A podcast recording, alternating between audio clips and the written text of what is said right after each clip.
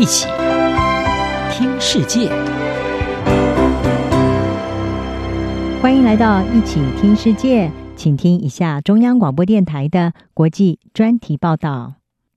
今天的国际专题要为您报道的是：美国加速撤离阿富汗，难掩背叛之责。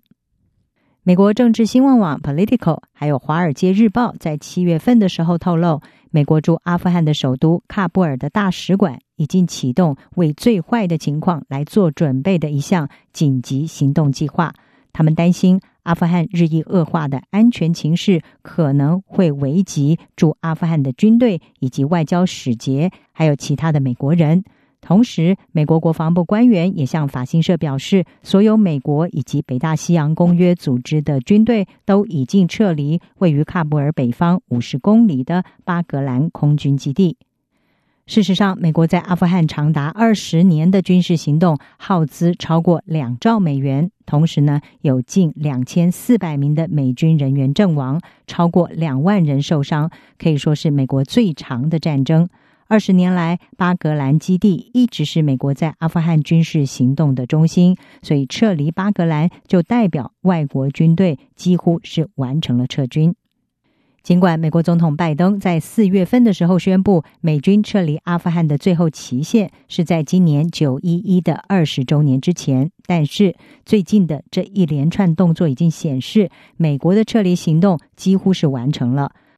华盛顿邮报、Politico 还有英国卫报都以“西贡时刻”或者是“越战记忆”来形容美国这一连串的举动。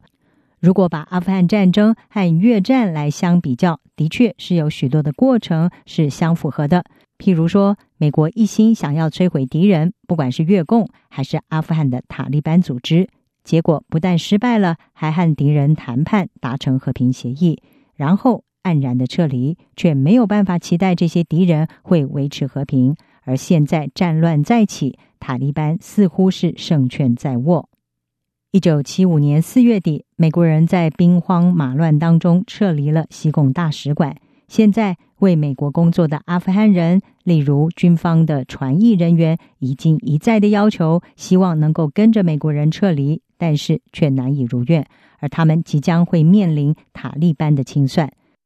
当年在美军撤离之后，西贡和北越军队奋战了两年的时间。但是美国情报人士估计，这一次喀布尔恐怕是撑不过半年。《卫报》的世界版主编伯格也分析指出，美国军方从越战当中学到的教训是，美国没有办法在距离老家数千里以外来进行一场反叛乱行动，对抗一个受意识形态驱动，而且又和当地民众一致的认定美军是占领者的这种敌人。而美国曾经学到教训，但是却在九一一攻击之后所燃起的强烈情绪当中忘记了。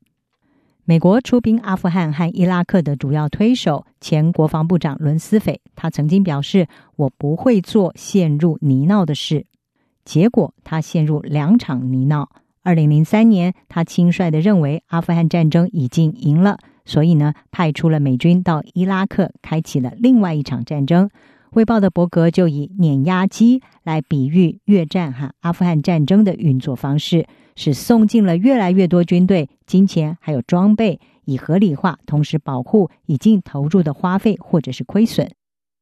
在美国人和阿富汗人牺牲了生命，一起赶走了塔利班，打开了学校，重新的让女孩们受教育，同时强化军队的背景之下，美国却因为塔利班的势力壮大而撤离，似乎是有背叛之嫌。而那些拿起了枪捍卫自己村落的人，还有许多阿富汗妇女以及公民团体人士，更觉得他们遭到了背叛。伯格认为，无可避免的，阿富汗将会出现更多的死亡和受苦，美国政府难辞其咎。事实上，阿富汗现在暴力情势不断升高，塔利班所占领的地方已经越来越多。随着美军的撤离，阿富汗部队准备要单独的接管安全事务，喀布尔的未来也更加的令人担忧。阿富汗人民试图想要组织自卫民兵，捍卫他们的村落，对抗已经包围他们、伺机发动攻击的塔利班部队。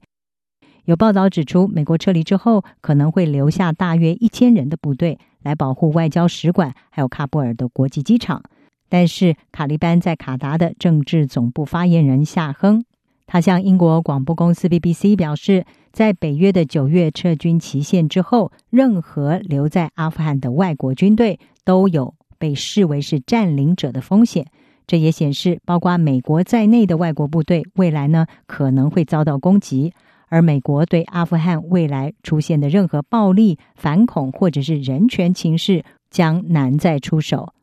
华府智库布鲁金斯研究所国防和外交政策的专家欧汉伦，他就向美国有线电视新闻网 CNN 表示，在美国最长的战争结束之后，如果我们看不到任何对美国的直接威胁出现，我们是否还会继续的攻击阿富汗的盖达呢？而是否还有合法的权利来攻击塔利班呢？